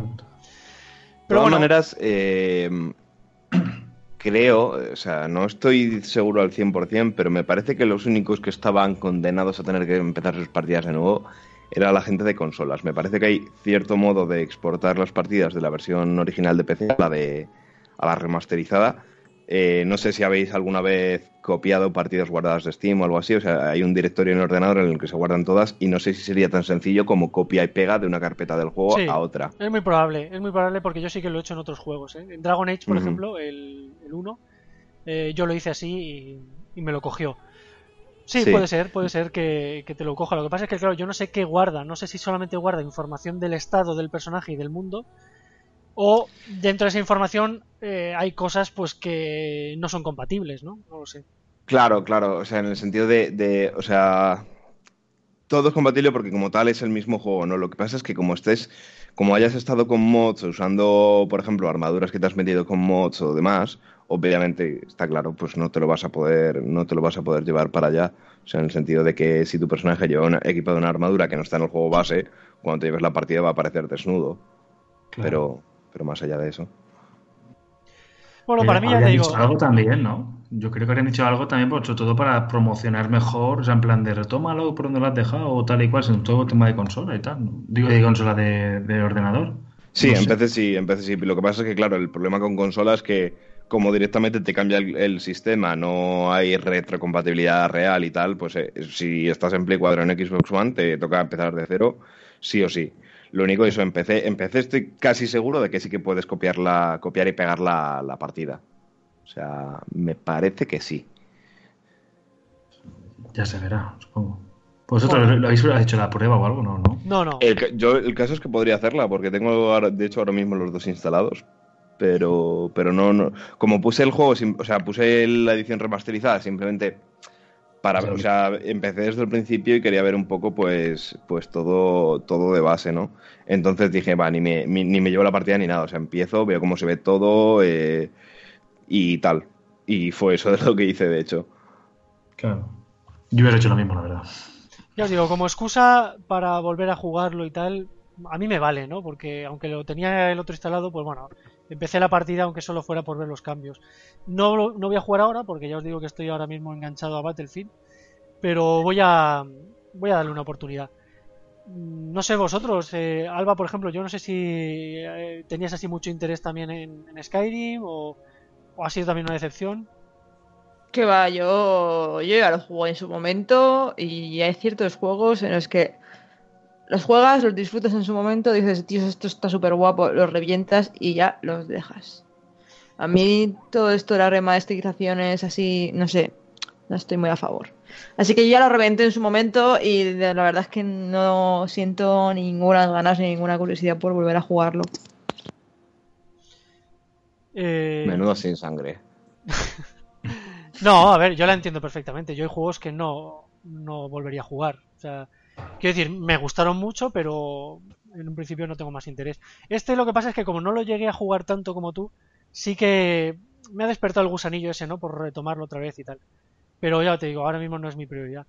Y, claro, tú, Germán, A, mí, a mí es que me, me, pasa un poco igual, porque es que yo ya, ya fueron tantas horas y volver a empezarlo y hacer un personaje nuevo y cambiarle otra build diferente y no sé qué, no sé cuánto. Es que ya, o sea, siento de verdad que Skyrim ya no me puede ofrecer más porque es que lo tengo tan, tan, tan, tan estallado que, que no puede ser. O sea, ya no, ya sería volver otra vez a repetir lo mismo. Además, una lo, vez tienes, más. lo tienes eh, estallado, pero doblemente, porque tú eh, te tiraste una temporada solamente metiéndole mods. Claro, claro, claro, claro, exactamente. O sea, eh, ya, ya no era solamente jugarlo, sino crearme mi propio juego ideal, o sea, mi propio Skyrim ideal con quiero que tenga esto, que se pueda hacer esto, rollos de supervivencia, tal, quiero que además se vea guay. O sea, claro, o sea, mm, ya no era jugar como tal, no era voy a coger mi personaje, voy a, ir a tal sitio y hacer tal cosa, ¿no? Sino era el, o sea, ya era entretenimiento en el sentido de, venga, me meto en Nexus Mods, voy a ver qué mods hay. Buah, cómo mola este, lo voy a instalar, me meto al juego, lo pruebo, oh, qué guay, cómo mola, venga, otra vez a Nexus Mods, otro, tal. Era ese proceso, que también se disfruta un montón. Y tú, Germán, que me decías por WhatsApp, eh, ¿cómo, ¿Cómo lo vives esto? Porque tú tenías la, versión anterior o, sí, sí, yo, yo, de hecho lo tengo repe, lo tengo en PlayStation y en, y en, ordenador con todos los mods y tal, pero claro, yo los mods no lo jugué mucho, solo jugué la partida normal y yo soy lo contrario que tú, que te has dicho antes, de hecho que tú eres de mundo y tal, yo soy de la historia. Digo, si hay, hay una urgencia porque atacan no sé dónde, no me voy a ponerme a cazar ciervos, no voy corriendo al sitio porque nos atacan, ¿no? Por decirlo de alguna manera. Y yo he sido muy de la historia y tal. Y claro, me, lo leí hace, pues, hace relativamente poco, te puedo decir fácilmente el viernes pasado, por ahí, con toda esta historia y tal. Y, claro, pues yo tenía mucha curiosidad y tal, y, y, claro, estoy un poquito confuso, porque entiendo perfectamente la visión de Alba, entiendo perfectamente la visión de Adrián, pero la curiosidad mató al gato. Pero claro, si tengo que empezar la partida de nuevo y todo eso, pues ya me echa un poquito para atrás, ¿no? Porque yo tampoco la terminé, me quedé la parte final y tal y cual, y no lo terminé. Y claro, yo ahora mismo estoy pensando más de, me están dando más ganas de, como es partida de Steam, de meter la partida, tengo la partida guardada en la nube, lo recupero y terminar la partida antes que si probarlo con todo esto y tal y cual. Entonces no sé bien, aunque como, o sea, no sé si precisamente voy a jugar definitivamente a, la versión esta. Pues, pues, yo, yo eso, yo creo casi seguro que sí que podrías trasladar tu partida. Claro, has dicho eso y he dicho, mm", entonces ya a lo mejor sí que me da el empujón final, ¿no? Pero ah, no, no sé, o sea, me pilla un poco así. Si funciona, sí que me lo pillo, sí que me animo. ¿Y de todas maneras, llegaste a probar las expansiones? Mm, ¿Lo de los vampiros y todo eso? Sí, lo de los vampiros y la nueva zona, lo de. Lo del. Uh, joder, ahora no me acuerdo. La, la, otra expansión que tenía un continente nuevo y tal, que te ibas sí, a exacto. de nuevo. Ahí es donde me quedé eh, La de Dragonborn. Eso, Dragonborn. Eso. Esa fue la que donde me quedé yo. Yo la, de vampiro la trasteé, pero la de Dragon Ball no, ni la probé. O sea, Pues yo, o sea, si vas a volver, o sea, yo te animo a que vuelvas a él porque las dos expansiones son muy guays y se disfrutan mucho. De hecho, yo creo que las expansiones las disfruté más que el juego base incluso. La de los vampiros es mi favorita. Ah, Molaba demasiado hacerse un Lord Vampiro. Molaba demasiado. pues fíjate que a mí pues Dragon Ball no me apasionó porque también es que me pilló en un momento en el que quería disfrutar más de, del mundo de Skyrim, o sea, todavía había sitios que no, que no había explorado y tal. Entonces, claro, al trasladarme al continente y tal, fue en plan de, vale, eh, me gusta, no está mal, pero es que yo quiero hacer, o sea, quiero estar en otro sitio ahora mismo, ¿no? Pero claro, Claro, como soy, claro. soy de los que empieza una línea argumental y, y no me gusta dejarla a medias, pues claro, al final me vi metido en un en una historia pues que tuve que terminar, ¿no? Pero sí que es verdad que le echas fácilmente 20 horitas, ¿eh? A la, a la expansión, o sea que, Sí, sí, sí, sí. Que entiendo que para quitar el mono vaya bien, pero claro, a mí todavía es que me quedaba me quedaba mandanga por jugar, con lo cual el mono no me lo quitaba, sino que me, me pasaba a otro lado, ¿no? Claro, y bueno, digamos que también, se me olvidó decirlo, eh, ese es uno de los puntos positivos de, de esta edición remasterizada, y es que hace las veces de GOTI, o sea, trae también las dos expansiones incluidas, para que aquel que coja Skyrim por primera vez o que quiera revivirlo, pues oye, que lo haga ya con la experiencia completa. Y eso sería. Y esto es todo lo que tenemos que hablar sobre Skyrim. Vale, pues. a mí me, sa- continuamos. me sabe mal que os he hecho retomar el tema un poco por- con esto. No, no, estábamos a la mitad. Luego os escucho y os, y os pongo verde. Ya luego, eh, durante el mes de octubre han salido también más juegos que yo, sí, para serlo sincero, pues no he tenido el placer de jugar. O ha habido cosas como Mafia 3, ¿no? Que creo que, que por lo que he leído por ahí y tal, las haya leído la cosa un poco torcida, ¿no? Un juego bastante, bastante, bastante lleno de bugs. Y bueno, por lo general parece que no ha cuajado del todo bien. Sorprendentemente bien ha salido Titanfall 2, que me llama la atención. Es extraño, pero me llama la atención. Eh, parece Sí, a mí ser- también, la verdad. Sí, que han, han cogido la, la fórmula Titanfall 1 y ya está completamente refinada. O sea, la misma esencia, pero todo mucho mejor. Tiene esta vez su campaña single player y todo. Y, y parece que está la gente bastante contenta con cómo ha salido. Y Germán, eh, ¿tú tienes alguna idea de comprar el Civilization 6? Porque lo están poniendo increíblemente bien. Sí. ¿En serio? Pues yo, yo es que tengo amigos que han jugado y tal y aún no me, no me he animado y me han Pues- puesto bastante mal. ¿eh? Pues, Sí, Pues no sé, yo estuve mirando Metacritic y tal y estaba viéndole unas notas muy, muy, muy buenas, ¿eh? Mira, yo soy También muy que fan de la saga, pero soy un fan falso, ¿no? Soy de estos que eh, jugó muchísimo al 1, al 2, al 3 menos y lo fui abandonando. Y según he estado oyendo. Sí, bueno, pero que me gusta el juego, o sea, es un juego que me gusta. Lo que pasa es que es de esos juegos que dices, como no tengas 4 o 5 horas largas para jugar una partida, no te merece la pena. Y el, este, esta sexta entrega, estoy oyendo tantas cosas y que me están gustando tanto que de verdad no me lo voy a comprar ahora, pero si después baja de precio, me lo pienso pillar, ¿eh? Porque me ha llamado mucho la atención, ¿eh? O sea, si quieres, investiga un poquito por las novedades. O bueno, si quieres te cuento Bueno. así muy rápido. Ahora, por ejemplo, en las ciudades, eh, tú puedes crear distritos dentro de las ciudades. Es decir, tú puedes tener un núcleo central, que es lo que tradicionalmente ha sido la ciudad mm, dentro de, pues, del juego, y puedes tener luego eh, cerca, en un, o sea, en un radio de hasta tres casillas de, diferencia, distritos, en los cuales tú puedes, por ejemplo, querer el distrito religioso o el distrito militar, y esos distritos son conquistables, o sea, es decir, te pueden servir también un Ah. poco de, de barrera, ¿no? Y también puedes sacar unidades, por ejemplo, también en esos distritos, ¿no? Eh, no te sé decir, pero vamos, en teoría, si tú tienes un distrito militar o un religioso donde tú tienes Claro. los templos, donde creas ahí a tus eh, pues, clérigos Sí. o, o tus soldados, Sí. pues yo creo que sí, vamos. Pero ya te digo, como no he jugado, no te lo sé decir, pero vamos, que si, si investigas un poco, eh, la gente está diciendo que las novedades están gustando mucho. Lo que pasa es que es un juego que hasta las 20-25 horas mm, dicen que andas un poco perdido. O sea que, que quizá a lo mejor eh, sea un poco áspero para gente nueva, pero bueno, si tú ya, lo, si ya has jugado... Sí, yo, yo la verdad es que en mi caso, eh, yo nunca he sido muy de Civilization. Me- la verdad es que me abruman bastante. Y tuve mi primer acercamiento con el Billionaire por una, una copia de review que nos llegó y tal. Y a mí me seguía pareciendo abrumador. es que Es que puede además, conmigo los es que- Civilization. El Beyond the Earth es que además cambiaron muchos conceptos de golpe, hicieron cosas que, muchas cosas que antes eran en plan rama, lo hicieron todo en plan, en plan paraguas, y cambiaron un poquito todo. O sea que el Beyond the Earth justamente es de los más chaca. Ujú. Entonces, ahí sí que son. Pero vamos, ya como que estáis diciendo y tal, pues yo justamente aquí en mi casa, tanto yo como, como la señora somos muy forofos del Civilization, así que seguramente caerá. Así que a lo mejor para el próximo sí que puedo hablaros ya Pues con... mira, sí, a ver, a ver si nos cuentas, porque, Sí. porque a mí la verdad es que me ha picado el gusanillo incluso, porque, joder, mm, no se ven todos los días juegos que le estén cayendo 9,5 tan a casco porro, ¿eh? como le estaban cayendo al, al Civilization 6, que de hecho creo que incluso en Steam tiene reviews extremadamente positivas y todo, o sea que... No sé, es, que me, ha- me ha picado el gusanillo y digo, decir, joder, pues oye, igual me tengo que animar, ¿sabes? Con este Civi, porque si es tan, tan, tan bueno... Claro, pero yo todo eso, muchas veces, lo que la experiencia que he tenido, y claro, yo con el que habla que me ha hablado mal, como es el típico, como digo yo, eh, fanático de que si le falla una cosa que no le gusta ya se, se ha caído el juego y ese tipo de cosas.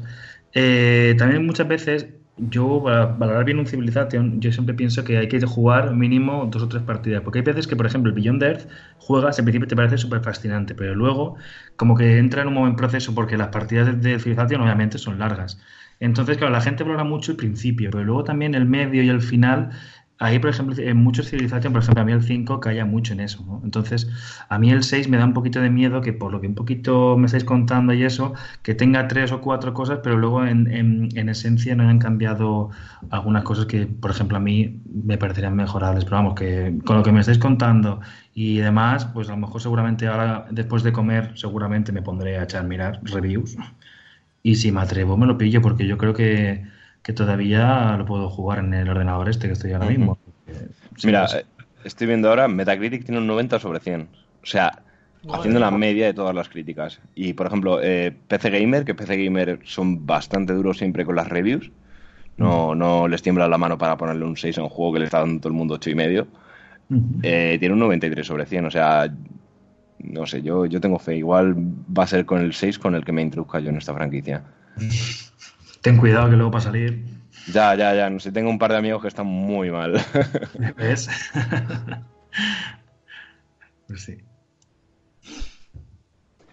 Y bueno, pues no sé, creo que tenemos por ahí ya pendiente como por último eh, PlayStation VR. Así Sí, como si cosilla que ha habido importante también durante el mes de octubre. ¿Lo habéis queréis, probado? Hablamos. No, yo no lo he probado.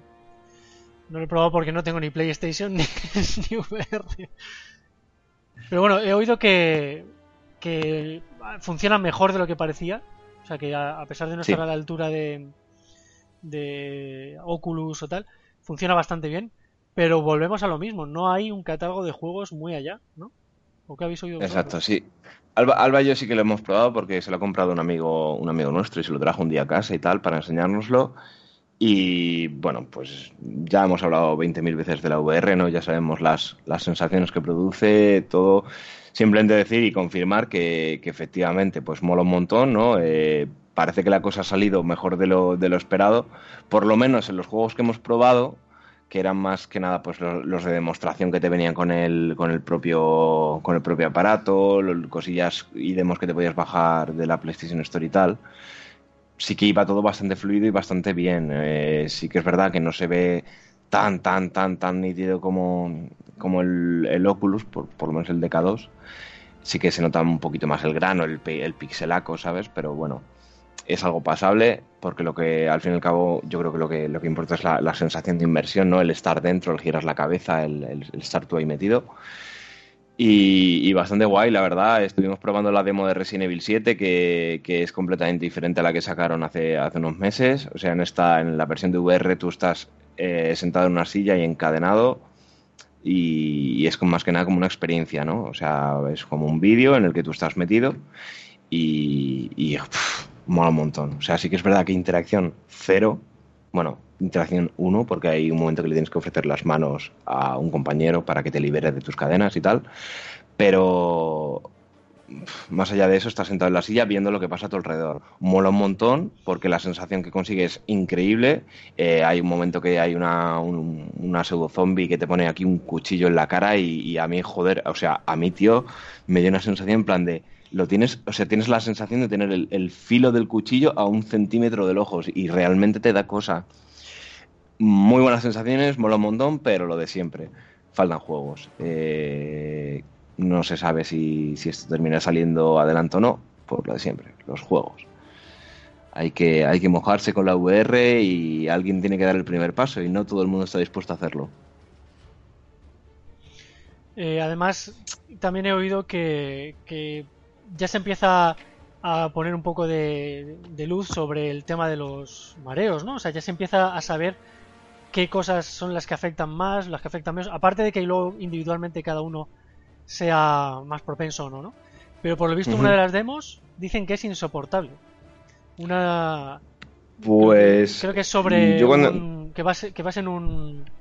En un titán o algo de eso, o no sé qué historia. Entonces, por lo visto, eh, el, la libertad de movimientos eh, de cabeza, una de las cosas que afecta es precisamente el. O sea, la, puede afectarte más en el, en el, sentido de que si tú mueves el personaje por un lado y puedes mirar por otro, hay gente a la que le dispara automáticamente el, el mareo, pero a los segundos, ¿eh? Uh -huh. Y creo, he oído eso, algo de una demo eh, de Titanes. ¿Una demo o un juego? No estoy seguro ahora. No sé si vosotros Yo, por lo menos, concretamente, esa no la probé. Estuve probando. Eh... Estuve probando Kitchen, que sería el nombre que recibe la demo de Resident Evil 7. Estuve probando el, el Playroom, este, el, sí, Playroom, que creo que es el que viene con el propio, con las propias gafas.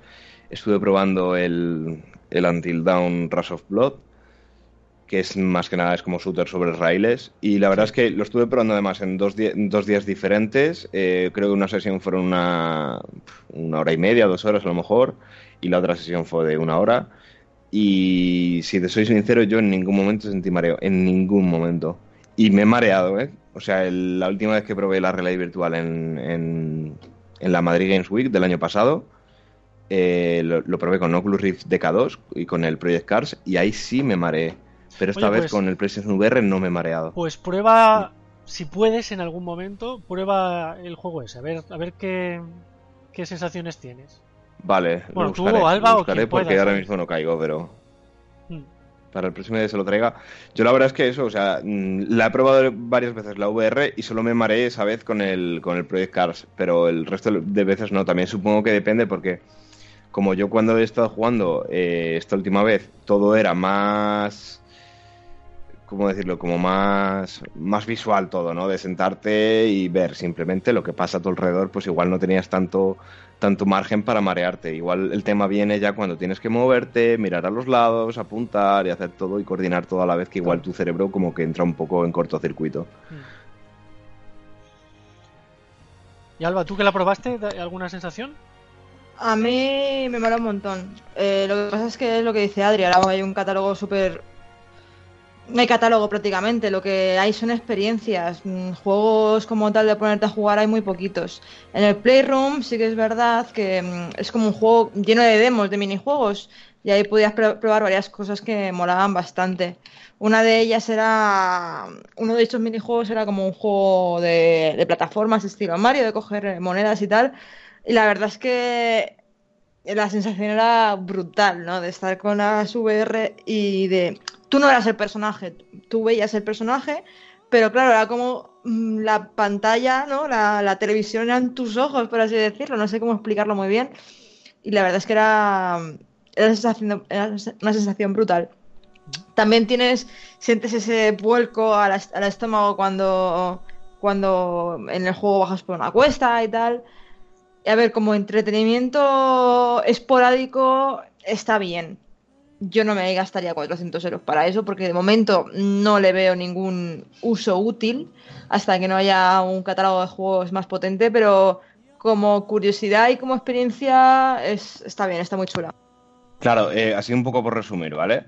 Eh, por lo menos cuando se lo trajo el amigo este parecía más como el típico complemento que tienes para tu consola para las reuniones de amigos, para cuando eh, recuerdas hace unos años cuando había reunión de amigos y la gente se sacaba pues la Wii U uy, la Wii U, la Wii, la Wii. o el, el SingStar o movidas de este estilo cuando, cuando se juntan unos cuantos amigos en casa o el Guitar Hero o algo así, pues me recuerda un montón a eso, porque sobre todo el Playroom son minijuegos en los que uno usa las gafas, pero los demás usan el mando, ¿sabes? Por ejemplo, había un minijuego en el que uno era una especie de Godzilla, el que llevaba las gafas, y luego los jugadores con mando tenían que derrotar a ese Godzilla lanzándole cosas y demás, ¿no? Es, está por lo menos en esa faceta está como muy, muy enfocado a eso, a reuniones de amigos, a juegos del estilo SingStar, eh, ese tipo de cosas. Entonces habría que verlo en, en, una aplicación más seria, ¿no? De juegos tipo Resident Evil 7. Yo el problema que le sigo viendo, lo he comentado muchas veces, es el, el lenguaje. O sea, es que tienes que cambiar el lenguaje. Tiene, hay que buscar otras mecánicas porque la mecánica clásica me parece que no, Claro, no funciona igual. claro, claro. Claro, porque no puedes, no puedes hacer todo juegos que sean shooter sobre raíles. Pero bueno, que no. es una buena noticia que, que haya tenido. O sea, que, que esté esto presente, que, que esté gustando en cierta medida. Sí. Pero claro, hacen falta juegos. Y hace falta un poquito De, también de. de- de todas maneras, también eh, se fue bastante. Se sobrehipeó esto también, porque yo me acuerdo cuando yo lo reservé, yo reservé el PlayStation VR, lo que pasa que, claro, como me, como me independicé y tal, pues ya no me podía permitir pagar 400 euros para, para unas gafas. y cancelé la reserva. Y yo recuerdo cuando lo reservé en su momento que me decían, bueno, resérvalo ya, estamos hablando de a lo mejor hace seis meses o sí. Eh, bueno, resérvalo ya porque va a ser una cosa que que va a haber una demanda increíble, no van a llegar unidades para todo el mundo. De hecho, yo al principio cuando reservé, ni siquiera reservé, estaba en lista de espera. Y ya a los días ya me llegó un mensaje diciendo que ya había pasado la reserva.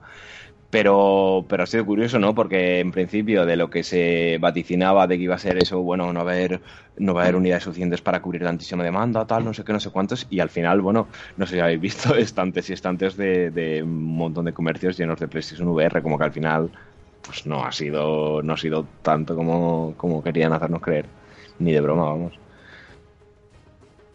Yo, de hecho, si me permitís, y ya si queréis con esto vamos acabando. De hecho, oí hace poco una entrevista a una de las responsables de, PlayStation en, en España que tiraba un poco por ahí, ¿no? El, yo creo que lo que intentaba era enganchar a la gente eh, para que fuera por ello, porque también ha, ha salido en un momento un poco extraño, es decir, todavía no está la, la PlayStation Pro, ¿cómo se llama? Perdón, la PlayStation... ¿Cómo se llama? o sea la- la Slim y la Pro es que, es que. Sony ha hecho una cosa súper rara ahora Claro, que no es está que todavía en- la Pro, en- que en es un- para la que está dirigida, ¿no? O que, que es para la que Claro. más le va a sacar. Y están intentando que te compres ahora eh, las gafas y tal, ¿no? Entonces es un poco raro, ¿no? Eh, y parece que quieren meterte prisa diciéndote que se van a acabar cuando yo creo que todo el mundo está esperando a ver si sale la Pro, ¿no? Sí. Y de todas yo estaba, yo estaba también leyendo, eh, decían los analistas y tal, que Sony está haciendo ahora un, un movimiento un poco extraño en el sentido de. Está como dividiendo su propio mercado, ¿no? Tiene, tienen ahora mismo en el mercado PlayStation 4. Eh, ¿Slim ha salido ya, Alba? Sí. Vale, pues tiene PlayStation 4 Slim también en el mercado. Va a sacar ahora dentro de nada PS4 Pro. Y tiene también eh, las PlayStation VR.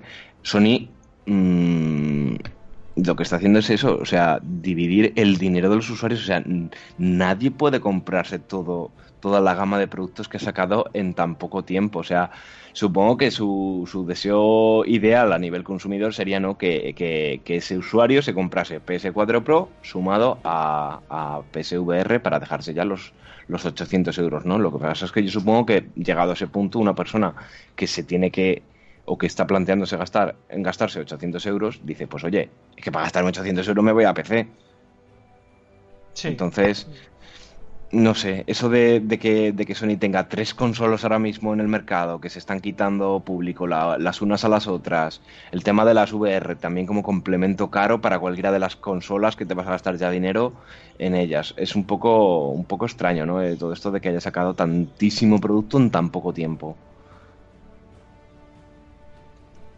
Un poco raro, sí. Y eso. la verdad es que no sé muy bien a qué ha venido, pero, pero quería comentarlo porque es que me había llamado la atención con respecto a lo del VR y tal, ¿no? Como que, como que estaban auto boicoteándose un poco a su, a su propio VR. Con tanta. Bueno, me imagino que ellos sabrán, sí, su, su estrategia de mercado.